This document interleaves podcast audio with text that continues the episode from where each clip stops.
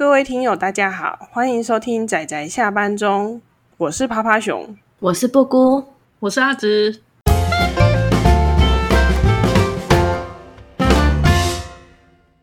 大家今天看漫画了吗？看了，好哦，好哦，太棒了，太棒了。好，我们今天要推来推荐一部，就是还算是小有知名度的搞笑漫画，叫做《异世界归来的舅舅》。那它是这一部漫画呢，是从二零一八年开始在 Comic Worker 上面连载，日本的出版社是由白泉社负责出版。台湾是从二零一九年开始代理出版社为台湾角川。这部漫画还蛮有趣的地方，它算是 是逆世诶诶阿直说的那个叫什么输出啊？应该这样讲好了，异世界过来的舅舅，他跟一般穿越掉到异世界相反的方式完全相反。他为什么叫异世界归来？代表他是舅舅去了异世界。结束了冒险之后，然后再回来现实，就我们现在这个世界，称之为什么异世界逆输出吧？啊，对，而且他在异世界待了十七年，所以他有十七年空白的人生。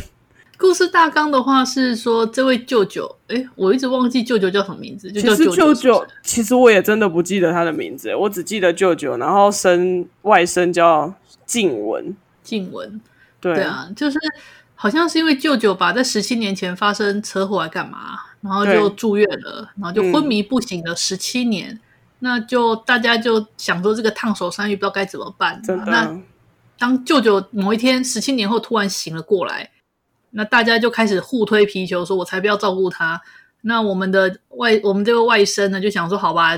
好歹是舅舅，就去看看他。本来想要让他签署自立照顾的文件，然后就是原本他以为舅舅脑子坏掉了，因为他一直在提什么异世界跟魔法。他本来想让他自己就是就是签立自自立照顾之后，他就要放他自己生活了。然后结果后来发现，天哪，他还真的会魔法，他就把他带回去了。这样，因为舅舅是真货，对。对，因为舅舅是十七年前嘛，那个时候正好我们日本那个时候正值那个电玩主机大战的时候，如果大家有兴趣可以去查一下。然后那时候就很多各个电玩公司正在竞争角力。那我们舅舅他所支持的是那个 Sega，哎，这个好像不能讲出来，反正 他好像有一个字是圈起来的这样。然后你就看到那个。他就很震惊，说什么主机大战我所支持的那家公司输掉了吗？哦，不过因为这一段是因为可能我没有在玩游戏，所以就是、嗯、就是就是顶多就是知道有这家厂商，但是我比较不清楚他提到的那些，然后跟他多么深刻的那个，看他非常激动的样子，这样应该应该说这是一个切入点吧，就是说他有比对了很多这种十七年前你以为未来会这么走，但是十七年后世界是却走上了就是那个。这如果这是今年空白的人会无法想象的世界线，比如说那个乌龙派出所，我觉得那个也还蛮有趣的。哦。对，那个超好笑的，因为其实 其实我也想说，哎，那个是会结束的漫画吗？我觉得那句话真的太好笑了。因为就是因为你会，因为毕竟已经变成国民漫画等级的东西嘛啊。不过这个是题外话啦，那只是故事中的一个小段落。所以说，《异世界归来的舅舅》这部作品，它就是两种，就是各种文化差异的。冲撞，一个就是舅舅，他十七年来，他回来现实世界中，他十七年前的过去跟现在十七年的未来的这个文化冲击。再来就是呢，我们这个外甥对于舅舅这十七年间在异世界发生的故事所产生的文化冲击。对，我们的舅舅其实在异世界啊展开了一个呃惨绝人寰，不对，精彩绝伦的异世界大冒险。他自己觉得很普通，但是讲起来就是吓死大家，然后实际上他们也是吓死大家的一段旅程。因为异世界的人长得都很正，真的很端正，就是纵使是农民那种路边的那种农民啊，干嘛都长得五官端正、面目清秀。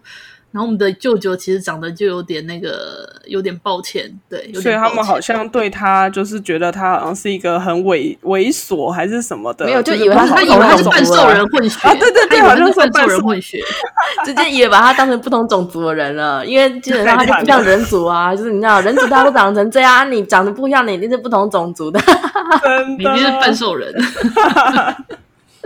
所以他就一直被当做怪物或半兽人的混血，到处被追杀，然后就就过得非常凄惨的生活。但是他真的其实学习力还蛮惊人的，不知道是是不是透过游戏的关系锻炼出。就是学习能力很强这件事情，他在异世界里面的魔法能力很高，就是意外的高这样。哦，这个其实是外挂，因为那时候转世穿越的时候，他转世穿越的时候，神不是有跟他，他不是有跟神想要外挂，啊、他那时候是想说他想要听得懂他们在说什么，对对对对，所以他变成说他听得懂所有语言的这个外挂。那因为听得懂所有的语言，所以他可以听得懂那个我不知道那个魔法是什么东西，反正就可以跟那些。呃，可以掌控魔法那些小精灵还干嘛沟通？所以他变成说他可以用超强的魔法，这、哦、是他那时候唯一的外挂。对对，然后跟他们讲话。是，所以照理说他应该有这么强的外挂，照理说应该会比较快乐才对。可是他怎么该讲呢？怎么讲呢？因为这部有非常多误会系的梗啊，所以导致舅舅过得还是非常的凄惨。对。而且，纵使再怎么发生误会啦，哈，他再怎么长得丑陋，但毕竟或多或少，他还是本质还算是蛮善良的。所以，是了解他本质的人，其实还是有。例如说，那个傲娇妖精，对，那个傲娇妖精，好惨 真的好惨。而且，那个那时候，其实我看一看，就想说，这不就是傲娇嘛？然后静雯也想说，对，这不是傲娇嘛？然后静雯就突然惊觉说，对。舅舅那个年代还没有傲娇这个词，哇，这这个憧憬，这就超棒了。就是你知道，十七年前，对，十七年前还没有，真的。而且其实我觉得，透过舅舅也会让我想说，对呢，这些年我都有经历过。为什么这件事情其实没有他没有提的话，我还真的忘记了这样。所以还蛮具有怀旧感哦。完蛋了，大家的年龄都暴露了。我们一定超过十七岁。因为傲娇如果没有被归类，然后成一种属性的话，它变成现实中就是难相处而已啊。真的啦，哎、欸，说真的，傲娇这种东西在现实中就是一个难相处的人。对啊，只是说现在人已经有办法从中发现萌点，然后你知道再开始进行想象，不然他就是单单纯只是一个难相处的属性。对对对，是啊，所以所以在那个傲娇妖精呢，他真的是就一直那个傲娇妖精啊，虽然偷偷的喜欢着舅舅，然后跟着这个舅舅到处冒险，嗯、但是。就很凄惨的各种误会戏，因为我们的舅舅觉得说，他从来不会往你喜欢我这个方向想，完全不会，他就只会想，他只会认为说这个怎么讲，要逃走吗，或干嘛？舅舅的想法就是逃走或者是战斗，然后总之就是，如果人家对他抱持了什么想法，他就把人家那个记忆消除。我觉得，就人家对他抱持好感，就把人家记忆消除，告诉我，真的。而且我记得，就是我我那时候其实也有想过说，天哪，那这个十七年都空白的人要怎么找工作？然后结果没想到他竟然是变成 YouTuber，就是其实还蛮 蛮真实的的的设定的，而且还遇到了二零一八年二月，好像还有一个什么，就是跟 YouTuber 有关的，他就是把它画进去。我也觉得说，哦，我好像印象有这件事情，然后就就就因此而刷新了我对。那一年的印象，这样就是他有跟现实相呼应，就是了。对对对对对。哦，那也蛮有趣的啊。对啊，然后我觉得最好笑的是，每次静雯他都会就是在内心 OS 想说，这个人的人生除了游戏就没有别的吗？然后，但是我就觉得说，天哪，这个我好懂啊，就是啊。我们的人生除了游戏、漫画跟动画就没有别的了，真的。然后另外就是这一部，我觉得它蛮吸引人，或者吸引该说吸引读者一点，就是它的女性角色啊，就是主要的那几个舅妈候选啊，画得非常的认真、详细、精彩、吸引人。